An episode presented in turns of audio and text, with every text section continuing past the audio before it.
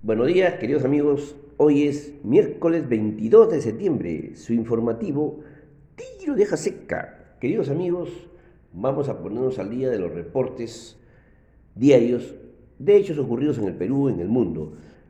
los Comodic en el mundo, el cobre se situó en 412 dólares la libra, el oro en 1762 por onza, el zinc 140 dólares por libra, la plata 22 dólares por onza. El petróleo texiano 70 dólares el barril, el europeo 74 dólares el barril.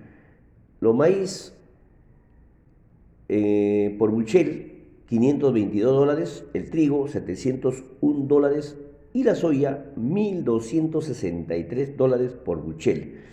En relación al tipo de cambio en el mundo, en Perú se ubicó en 4.1190 nuevo sol por dólar. En Chile se cambió por cada dólar se cambió 788,35 pesos chilenos. En Colombia 3.842.53 pesos colombianos. Y el índice de la moneda estadounidense en el mundo es 93,28. En Estados Unidos, el sistema de reserva federal inició este, este martes último una reunión mensual de política monetaria en la cual se evaluará los criterios para iniciar una reducción progresiva de sus compras de bonos del Tesoro y otros títulos.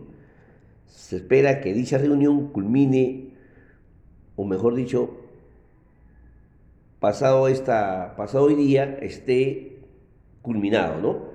También en el Departamento de Comercio en Estados Unidos informó que la construcción de viviendas en ese país fue de 1,62 millones de unidades en agosto de 2021, 3,9% más que en agosto del año 2020 en, en términos desestacionalizados, cifras por encima de lo esperado por el mercado.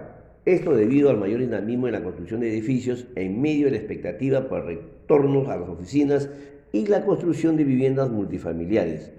También por su parte el Departamento de Tesoro estadounidense anunció sanciones contra el portal de intercambio de criptomonedas SWEX OTC por haber permitido transacciones financieras en fondos provenientes de secuestro de datos. De acuerdo con un comunicado de esta entidad gubernamental, más del 40% de la actividad que se registra en ese portal están vinculadas a actores ilícitos. La OMS, la Organización Mundial de la Salud, informó que la variante Delta, proveniente de la India, del COVID-19, se encuentra presente en 185 países habiendo sobrepasado en predominancia a otras variantes como la alfa, la británica, beta, la sudafricana, la gamma y la gamma, perdón, brasileña, que a la fecha representan cada una menos del 1% de los casos secuenciados. Y finalmente, en el plano internacional, en Japón, el ministro a cargo del proceso de vacunación de ese país, Taro Kono, comunicó que el Ministerio de Salud Trabajo y Bienestar aprobó la administración de una tercera dosis de la vacuna contra el COVID-19. De esta forma, Japón se une a otros 10 países en el mundo, entre ellos Chile y Uruguay, que ya iniciaron la aplicación de una dosis de refuerzo a su población. Pasamos al plano nacional. Los hechos más relevantes podríamos comentarles que Ocitran, el organismo supervisor de la, inversión en la infraestructura de transporte y de uso público, indicó que las inversiones ejecutadas en las 32 obras concesionadas que supervisa sumaron 523.4 millones de dólares entre enero y agosto de este año, destacando entre ellas las inversiones en los sistemas eléctricos de transporte masivo, línea 2 de metro de Lima y Callao, en carreteras Autopista del Sol Trujillo-Suyana y en el sector portuario, terminal portuario multipropósito de Salaberry. No obstante, las inversiones en el sector aeroportuario registraron una contracción de 79% entre enero y agosto, respecto al mismo periodo del año 2020. También para comentarles que el día, eh, el día lunes llegaron un lote de 650.000 12 vacunas contra el COVID-19 de Pfizer. Esto como parte de los arribos programados para el presente mes y cuya cantidad acumulada ascendería a más de 12,8 millones de dosis. El Instituto Nacional de Defensa de la Competencia y la Protección de la Propiedad Intelectual, INDECOPI, mediante resolución 244 2020 barra CDB espacio Indecopi dispuso la eliminación de los derechos antiduping aplicados a las importaciones de tejidos de tafetán elaborados con fibra descontinua de poliéster y algodón originarios de China. El ministro de Salud, durante su reunión con empresarios de la Cámara de Comercio de Estados Unidos, dio a conocer que esperan que la tercera ola de la pandemia por el COVID-19 se inicie en nuestro territorio dentro de los próximos 15 o 20 días respectivamente. Finalmente el tipo de cambio cerró la jornada de, ayer a la baja en 4,1107 nuevo sol por dólar y el BCR intervino en el mercado cambiario colocando alrededor de 82 millones en swap cambiario venta. En relación al avance COVID-19 fallecieron 30 personas. Fuentes, el Bloomberg, Minsa y el CBS. Bien, queridos amigos, esos son todos los datos más importantes ocurridos el día de ayer.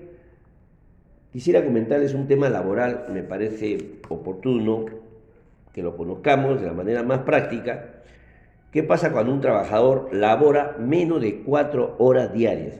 Importante, importante saber qué consecuencias laborales contrae al, al mencionado trabajador, como le repito, cuando labora menos de cuatro horas en promedio diario, y esto afecta a algunos derechos y beneficios de trabajadores. Consideramos a menos de 4 horas cuando éste elabora 3.50, 3.40, o sea, 3 horas 40 minutos diarias. Si es 4 horas a más, obviamente ya está en, en otros regímenes, ¿no?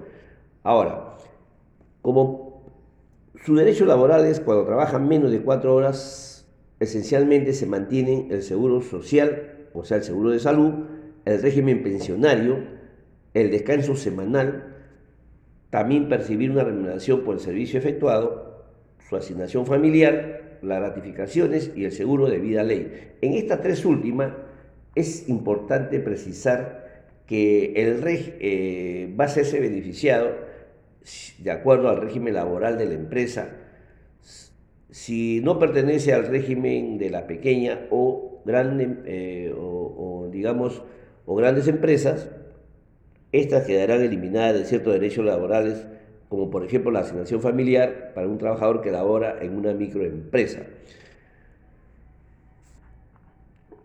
¿Qué, beneficios laborales no percibiría si éste labora menos de cuatro horas diarias? Vamos a citar cuatro detalles, cuatro beneficios laborales que no percibe. La primera, la remuneración mínima vital.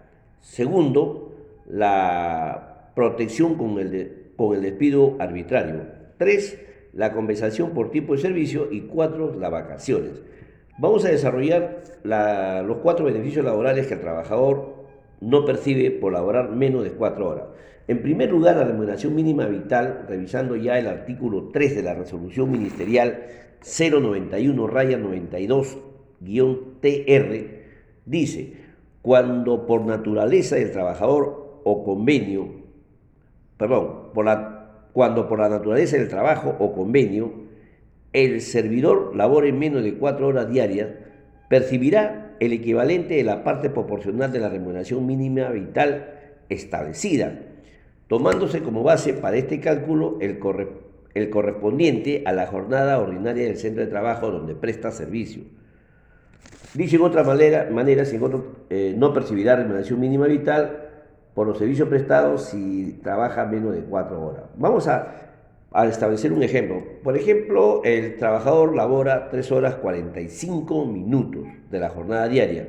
Entonces percibiría una remuneración mensual de 465 nuevos soles por la jornada de trabajo establecidas en el centro de trabajo, perdón, en el, lugar de trabajo de 8 horas, ¿no? Entonces percibiría el 50% de la remuneración mínima vital. El segundo, eh, el segundo beneficio laboral que no, que percibiría son la protección con el despido arbitrario. Revisando el artículo 22 del Decreto Supremo 003 97 TR, dice, para el despido de un trabajador sujeto a, régimen de la actividad privada que elabore cuatro horas a más diarias para un mismo empleador, es indispensable la existencia de causa justa contemplada en la ley y debidamente comprobada. Por lo tanto, si un, trabajador labora menos de cuatro horas diarias, no sería necesario una causa justa contemplada en la ley para el despido. Aunque el artículo es un poco polémico porque debido al artículo 27 de la Constitución Política del Perú, protege a todo trabajador contra el despido arbitrario. Bien, y una tercera beneficio que no percibiría por no laborar más de cuatro horas es la compensación por tiempo de servicio. Revisando el artículo 4 del Decreto Supremo 001-97-TR, dice, solo están comprendidos en el beneficio de la compensación por tiempo de servicio de trabajadores sujetos al régimen laboral común de la actividad privada que cumplan cuando menos en promedio una jornada mínima diaria de cuatro horas. Por lo tanto, no tienen derecho a la compensación por tiempo de servicio. Y una Cuarta beneficio que no percibiría son las vacaciones. Revisando ya finalmente el artículo 12 del decreto legislativo 713, para efecto del récord vacacional se considera como días efectivos de trabajo los siguientes. La, jornada, la jornada ordinaria mínima de cuatro horas. Por lo tanto, al trabajar, a trabajar menos de cuatro horas, no percibiría o no tendría derecho a vacaciones aunque aplicando el convenio 52 de la Organización Internacional del Trabajo, al menos les correspondería seis días de vacaciones por año laborado.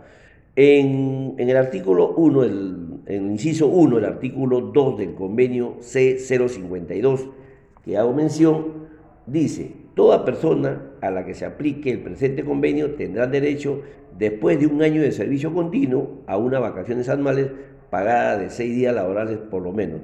Entonces, podríamos aplicar que para las vacaciones, de acuerdo al convenio 52 de la Organización Internacional de Trabajo, le correspondería, después de un año, seis días de vacaciones. Concluyo, de manera general, si, se, si se trabaja menos de cuatro horas diarias, perderá algunos derechos y beneficios laborales como protección contra el despido arbitrario. Bien, queridos amigos, esos son todos los hechos más relevantes y el comentario laboral. Hasta el día de mañana y siempre a cuidarnos. Gracias.